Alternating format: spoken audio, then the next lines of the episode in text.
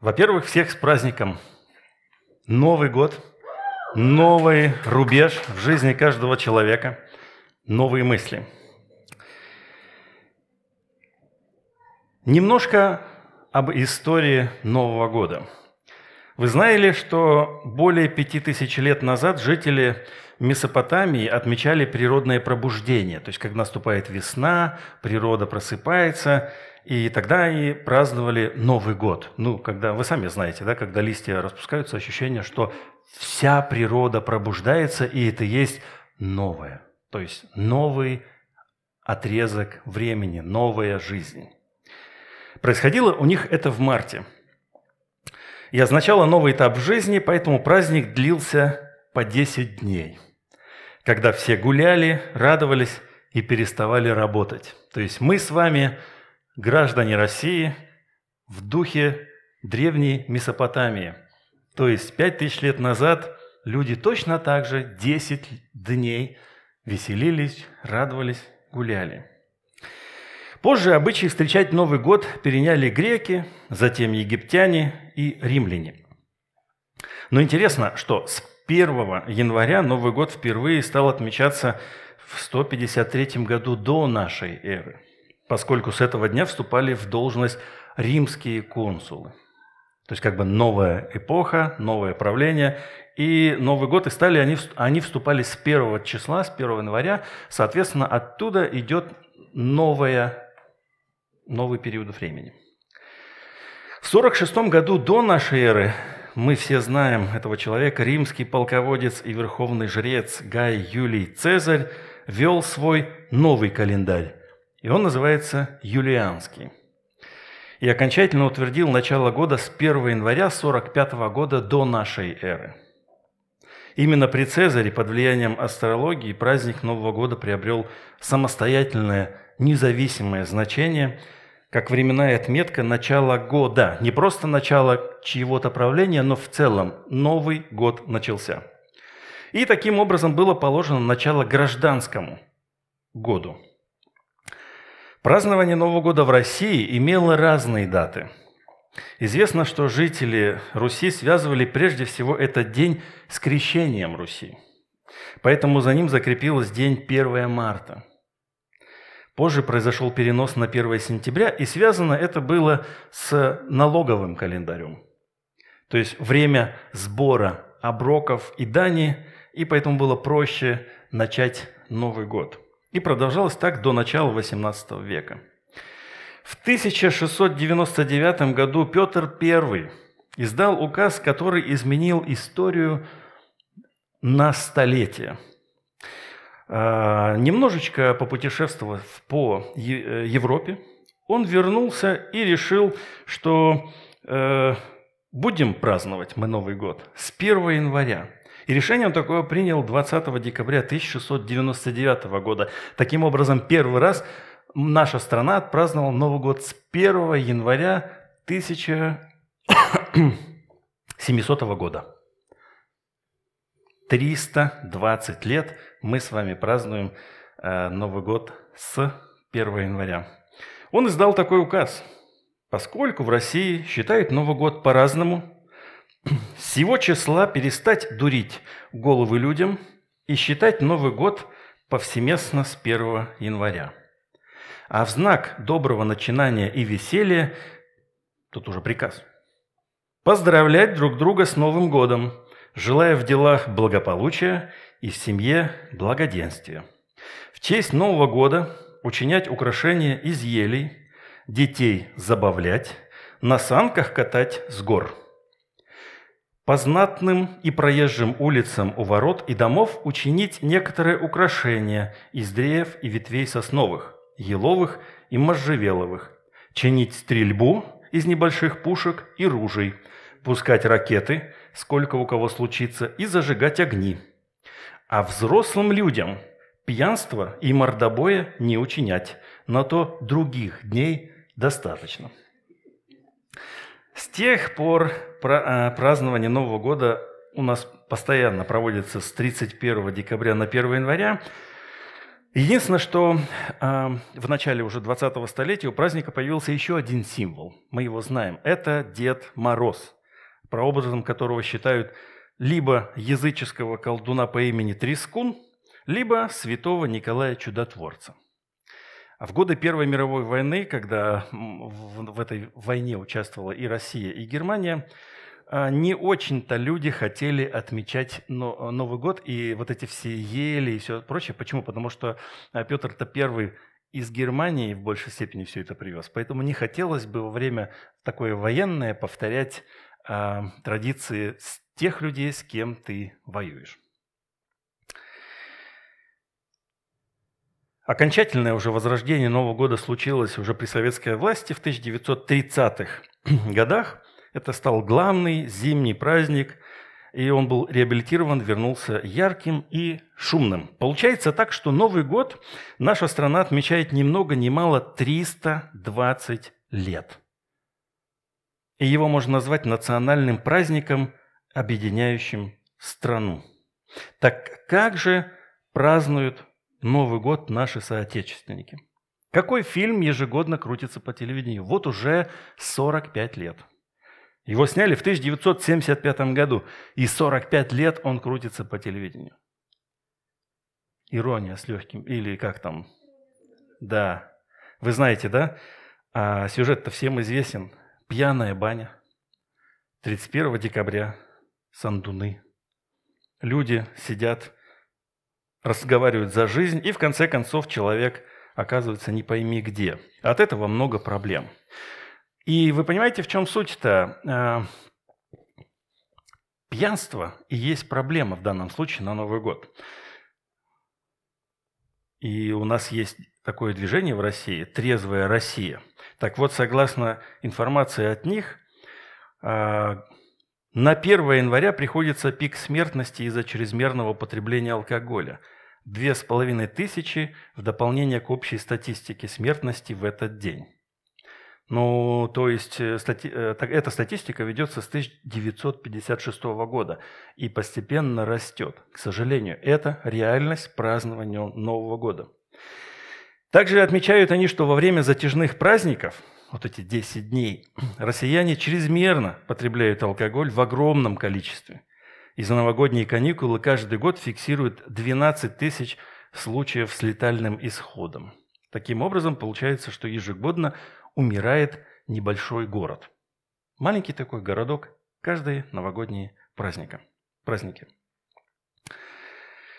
И я предлагаю задуматься об этом периоде, о Новом Годе, как э, повод подумать о том, а как же нам все же стоит людям, верующим, людям, христианам, отмечать или двигаться в направлении Нового года.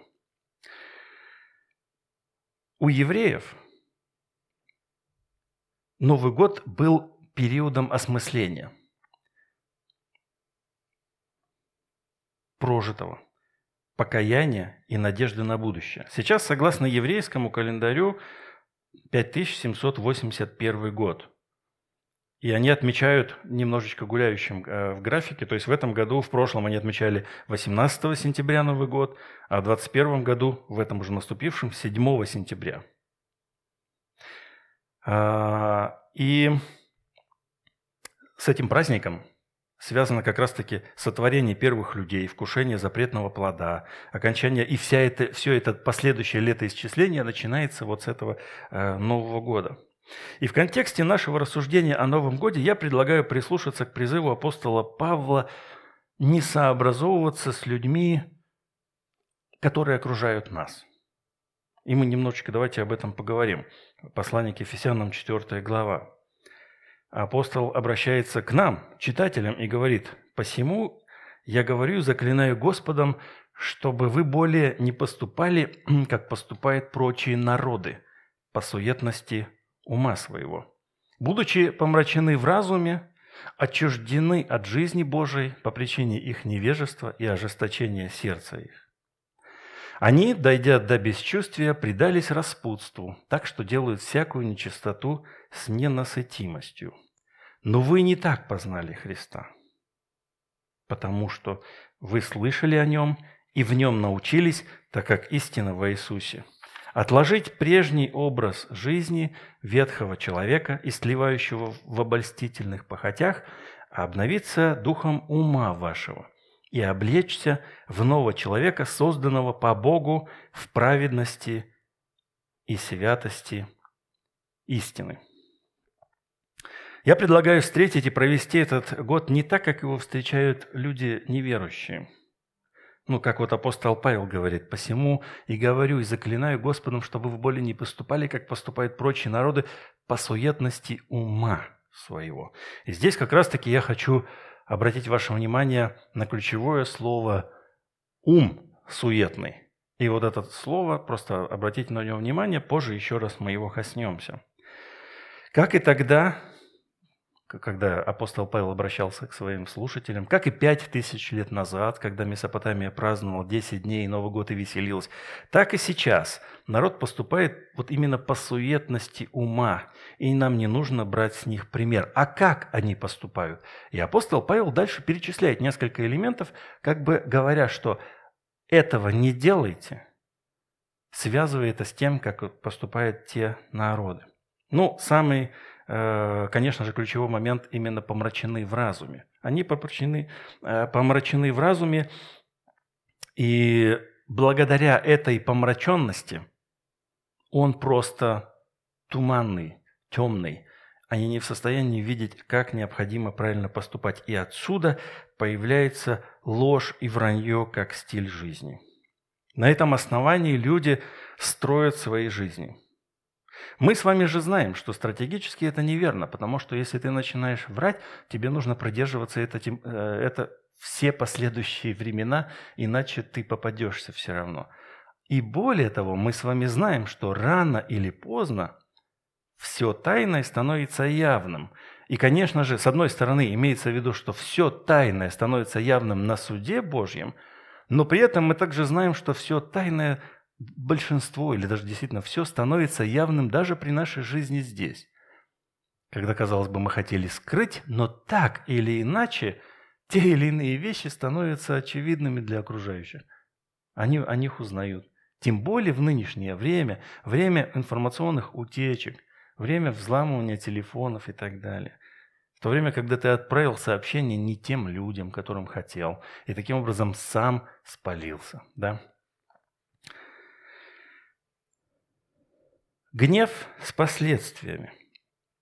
Неконтролируемый гнев, когда вспышка за вспышкой усугубляет твои отношения и твое положение. Гневаясь, не согрешайте, и солнце да не зайдет во гневе вашем.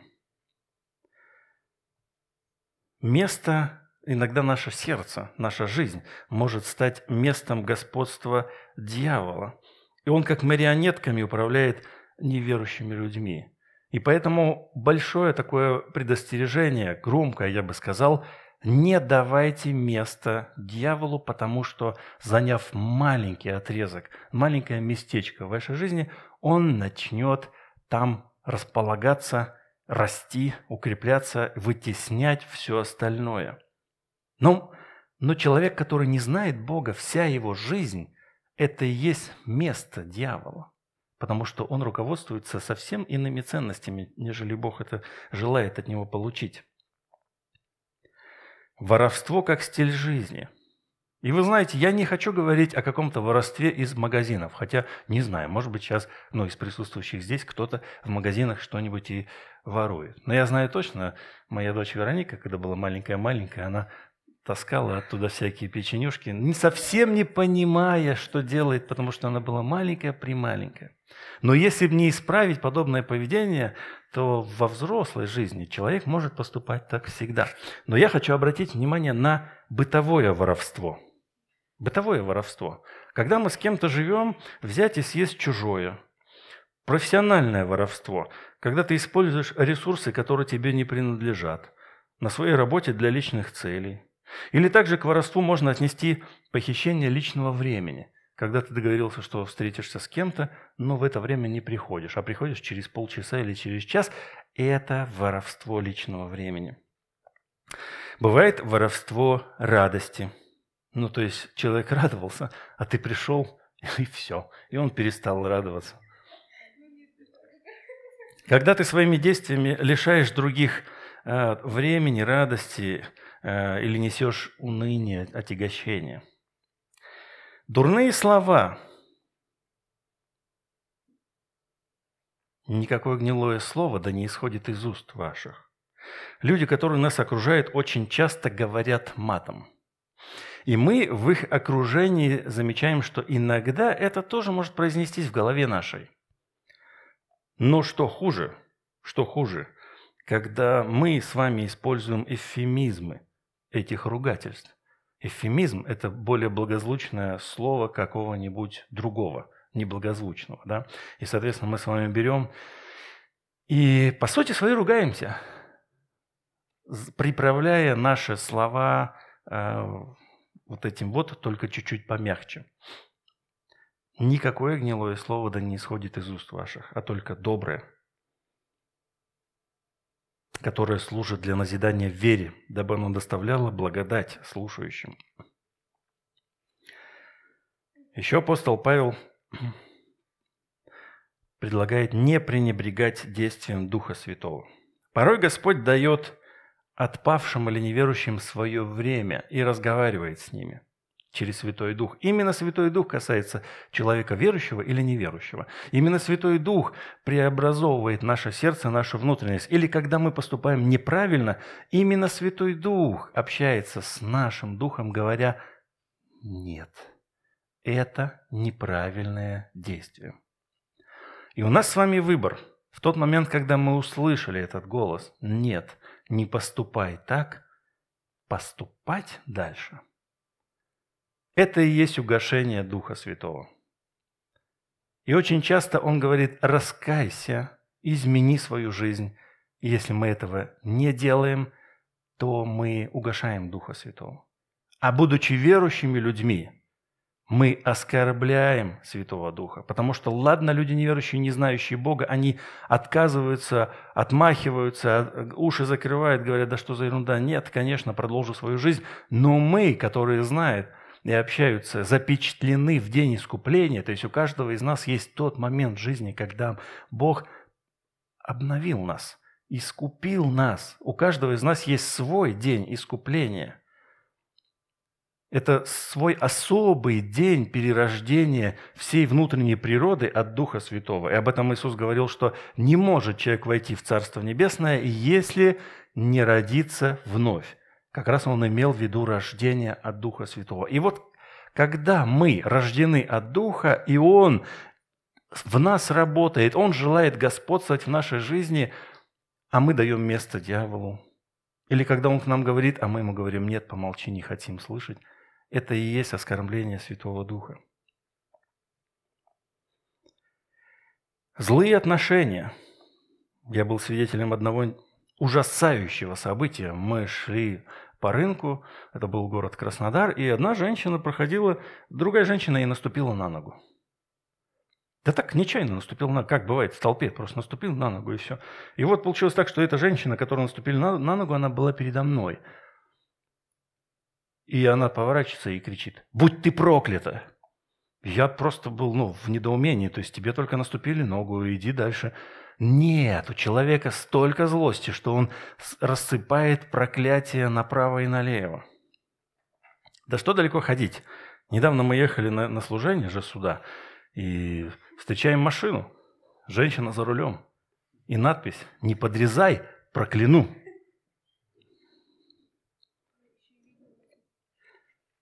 да, на, там, на метле.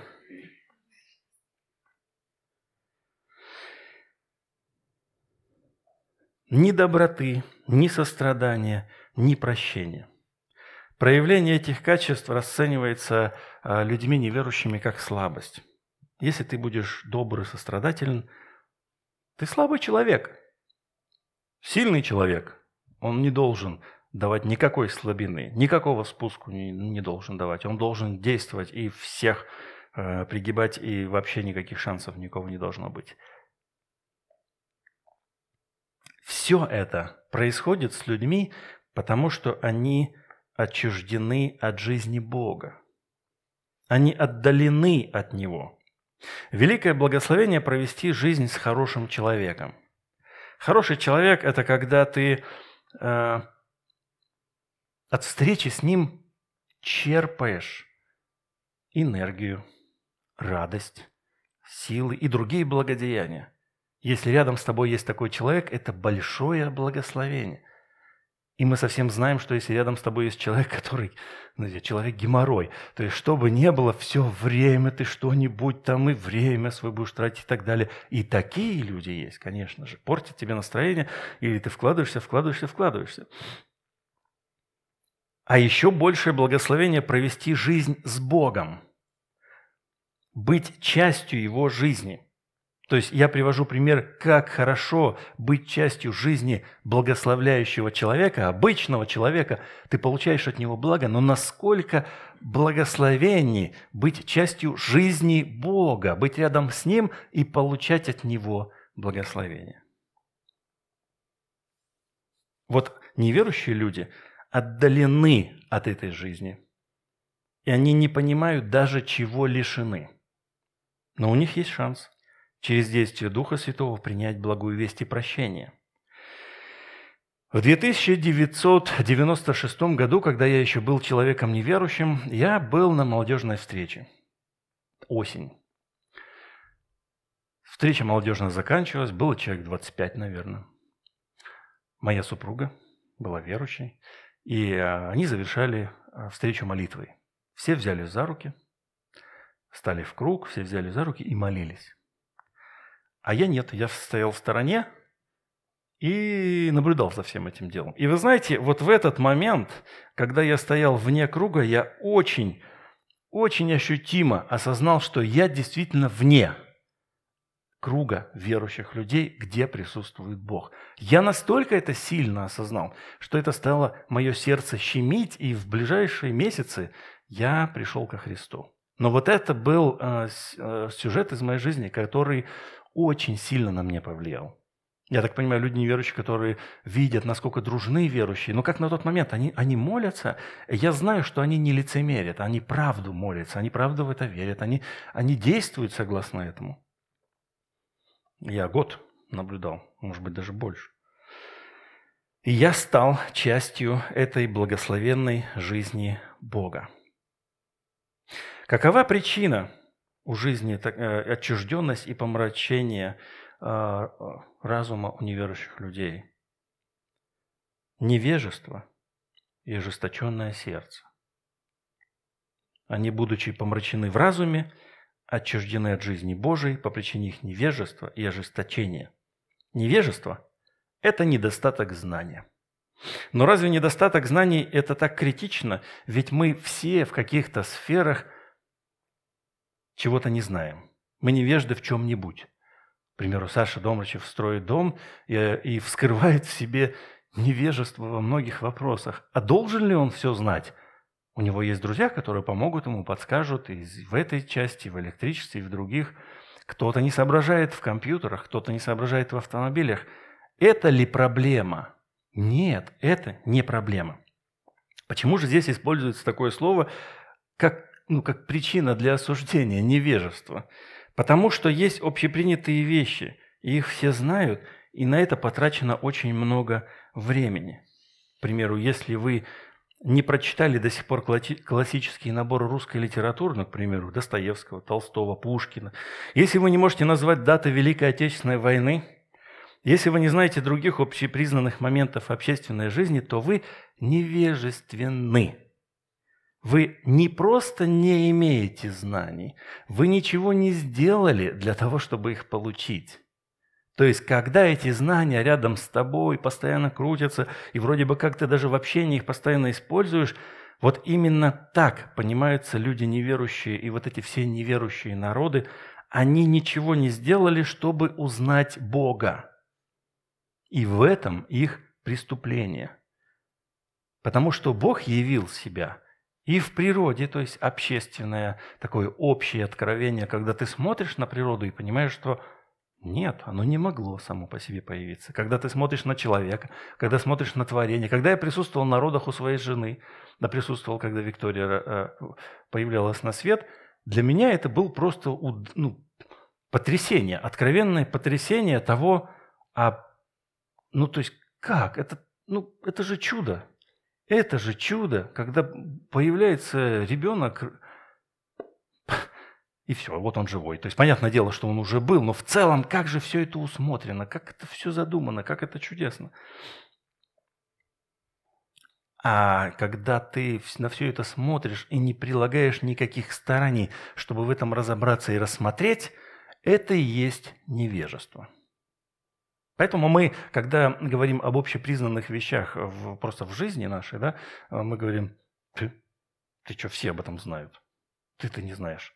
Не знаешь почему? Потому что почему? Почему не знаешь? Потому что никакого старания не приложил, чтобы это узнать. И вторая причина – ожесточение сердца. Это неспособность к состраданию, к проявлению милости. И мы находим иллюстрацию, которая хорошо показывает, что это значит, что за ожесточение сердца. Когда Иисус приходит э, в синагогу, там был человек, имевший иссохшую руку. И наблюдали за ним, не исцелит ли его в субботу, чтобы обвинить его. Он же говорит человеку, имевшему иссохшую руку, «Стань на середину». Это, конечно, сюжет интересный, потому что он знал, что за ним наблюдают. И он не отвел его в сторону. Это как бы кульминация конфронтации. Он его поставил в середине, прям вот в середине, чтобы все видели. Стань, говорит, сюда. А остальным задает вопрос. Должно ли в субботу добро делать или зло делать? Душу спасти или погубить? А он обращается к тем людям, которые каждый день из своего жилища выводили э, животное для того, чтобы оно стояло снаружи дома. То есть они так или иначе работу совершали. Э, поэтому и говорит, что э, ну, вы же отвязываете своего, свое животное, отвязываете. То есть, а в данном-то случае нужно ли сделать добро или что? А они молчат. И вот на, в ответ на их желание его осудить и на это молчание Иисус возрел на них с гневом и скорбя об ожесточении сердец их. То есть сердце ожесточено настолько, вот стоит человек с иссохшей рукой, которому бы подарить бы милость, здоровье, но они настолько уверены, что нет, в какой хочешь день исцеляйся, но в субботу этого нельзя делать. Иисус говорит, ну так, а милость превосходит над судом. И говорит тому человеку, протяни руку твою. Он протянул, и стала рука его здорова, как другая. Фарисеи, выйдя немедленно, составили с иродианами совещание против него, как бы погубить его.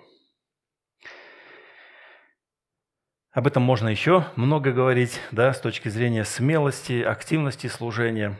Мы двинемся дальше а, и посмотрим на образ жизни людей, которые окружают нас. Они, дойдя до бесчувствия, предались распутству так, что делают всякую нечистоту с ненасытимостью. И вот эта вот утеря чувствительности, дойдя до бесчувствия, это утеря чувствительности, когда ты не в состоянии ощутить что-то, что могло бы тебя коснуться – так профессиональные работники, постоянно сталкиваясь с человеческим страданием, теряют чувствительность.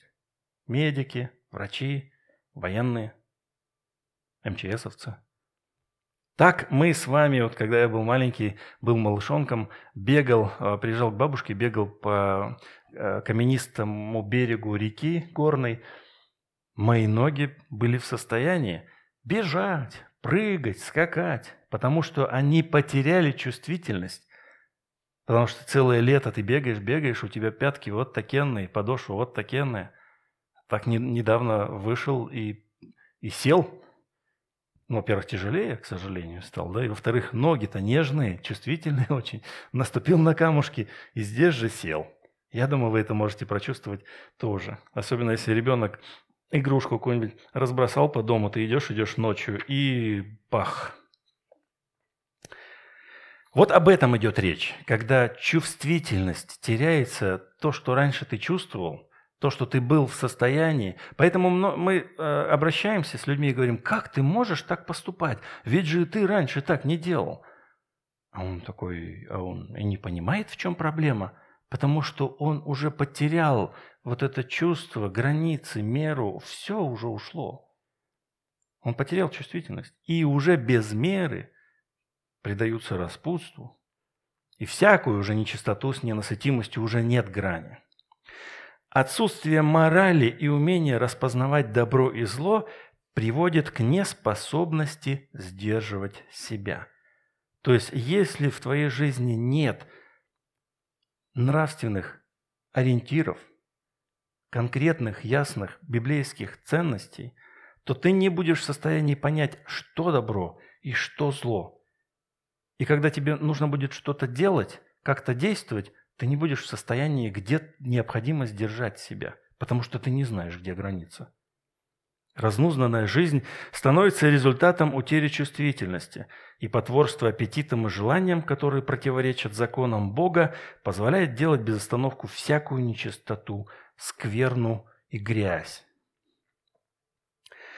Я призываю провести новогодние праздники и 2021 год иначе – вот давайте прислушаемся, что говорит апостол Павел еще раз. «Но вы не так познали Христа, потому что вы слышали о Нем и в Нем научились, так как истина в Иисусе». В противовес невежеству, то есть в противовес тем, кто даже не постарался чему-то научиться, апостол Павел говорит, что вы слышали о нем и в нем научились. Мы с вами слышим о нем каждое воскресенье, мы слышим, слышим о нем, читая Библию ежедневно, и учимся в нем, имея общение с ним через Духа Святого. А чему мы научились? Мы научились отложить прежний, прежний образ жизни, обновиться духом ума и облечься в нового человека по образу Божию. И интересный момент, что здесь Павел оформляет вот этот отрывок с 22 по 24 стих в красивую грамматическую конструкцию. Как она выглядит? В сердцевине ее является именно обновление духа ума. Эдакий параллелизм, параллелизм, в центре которого особый акцент делается на вот обновление ума. Сердцем этой конструкции является именно обновление духом ума. И вот здесь используется то же слово, которое мы с вами до этого смотри, прочитали, ум, а, обновиться духом ума вашего. Неверующие люди, они мертвы в духе, поэтому их ум тщетен. Вот давайте этот отрывок снова откроем. Они поступают так по суетности ума своего. И возвращаемся обратно. Обновитесь. Они невежественны, потому что ничего не сделали, чтобы продвинуться вперед. А вы же научились. В этом есть сильнейшее противоставление и ключ ко всему обновление духом ума. Потому что мы с вами, будучи рождены от Бога Духом Святым, имеем возрожденный Дух. Дух, через который можем иметь общение с Духом Божьим. И вот почему, а, когда мы уже много раз э, здесь в проповеди касаемся, я говорю и повторяю, почему не может пойти по жизни в браке верующий и неверующий человек, потому что ум одного живой, а ум другого мертвый и следствием невежества, ожесточение, отчужденность от Бога. А здесь другая реальность. Здесь обновленный дух, обучение в Иисусе и жизнь с Богом. Это две разные, совершенно разные жизни. Они не могут быть вместе. То есть, а если вы их поместите вместе, у них будет э, разрыв, у них будут трудности. Если мертвый ум не встретится со Христом и не обновится. Такой шанс есть.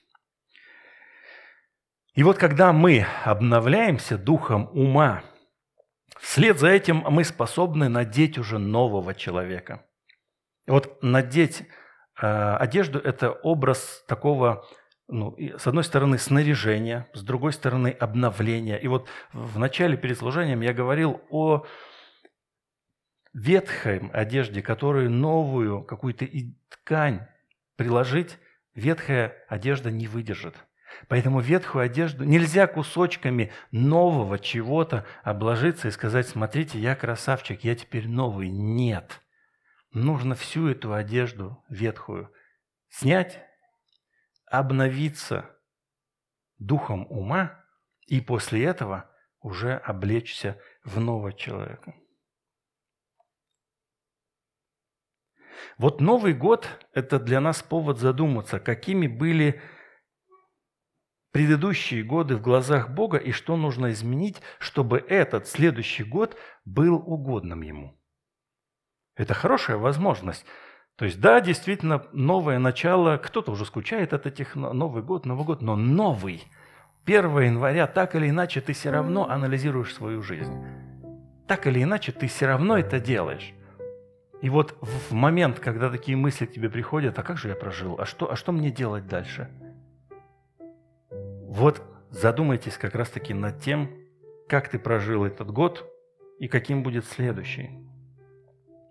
Также я предлагаю принять решение, что в этом году ты будешь познавать Христа, учиться в нем без, очек, без осечек. Ты будешь читать Библию ежедневно, посещать богослужения каждое воскресенье и общаться с Ним постоянно, потому что через эти моменты, через общение в церкви, через общение с Богом в церкви, через чтение Библии, через молитву, именно и происходит вся наша жизнь и обновление, преобразование. Примите решение осознанно научаться в нем каждый день в этом году. Читайте каждый день Библию.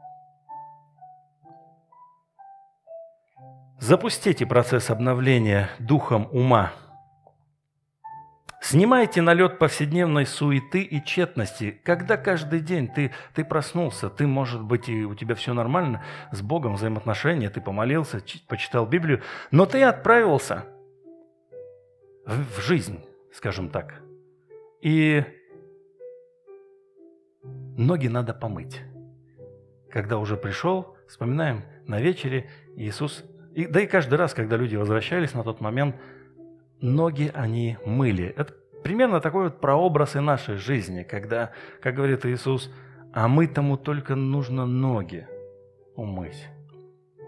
Так и здесь. Когда у нас уже все чисто, но мы отправились, а нам нужно снимать вот эту суету каждого дня для того, чтобы как бы вернуться к исходным установкам по умолчанию – мне так нравится это слово «по умолчанию». Это вот новые люди, молодые люди начинают свое устройство переделывать. Не пойми, что там, ничего не найдешь. А я люблю по умолчанию. Шрифт, шрифты, все эти установки, пусть будет так, как их придумали.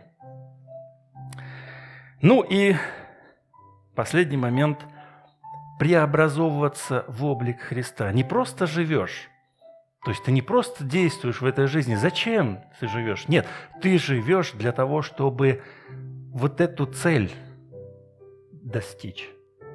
Преобразоваться в облик Христа. Быть похожим на Него во всех поступках. А это очень интересно, задуматься над тем, а как бы он себя повел в нынешних условиях или в данных обстоятельствах. Это очень интересно но порой точно не так, как мы себя ведем. Поэтому это хороший повод в новом году вот эти четыре пункта у себя держать в голове и цель преобразовываться в Христа. Итак, друзья, не преобразовываться, не жить так, как живут эти народы, пробухивая эти 10 дней и занимаясь не пойми чем, но читая Писание, общаясь с Богом, с братьями, сестрами, с Богом прежде всего, обновляться в Его образ. Потому что смысл нашей жизни – это превратиться в Христа. И даже есть древний термин такой «обоживание». А обоживание – это как раз-таки стать подобным Богу. Хороший термин – обоживание. извращен, конечно, или, или не понят многими людьми, но по-русски на современном э, это звучит так – преобразовываться в облик Христа. На этом предлагаю закончить и молиться. Отец Небесный, спасибо, что послал Сына Своего, который открыл нам истину, который помог нам познать, что добро и что зло, благодаря которому мы имеем э, возможность преобразовываться духом ума нашего. Мы имеем живое общение с Тобой. Мы имеем это благословенное время молитвы, благословенное время общения с Тобой и через также чтение, и через общение с братьями и сестрами в церкви – благословенное время от Тебя, которое Ты даешь нам. И впереди нас ждет 2021 год. Благослови нам, нас в этом году поступать так, как Ты ожидаешь от нас, преобразовываясь в Твой образ, снимая с себя все то ветхое, что мешает нам, все то, что пытается оттянуть нас назад, и одеться в того нового человека, который создан по Твоему образу хотим иметь этот лик Твой пред своим сознанием и преобразовываться в его. Во имя Иисуса молюсь. Аминь.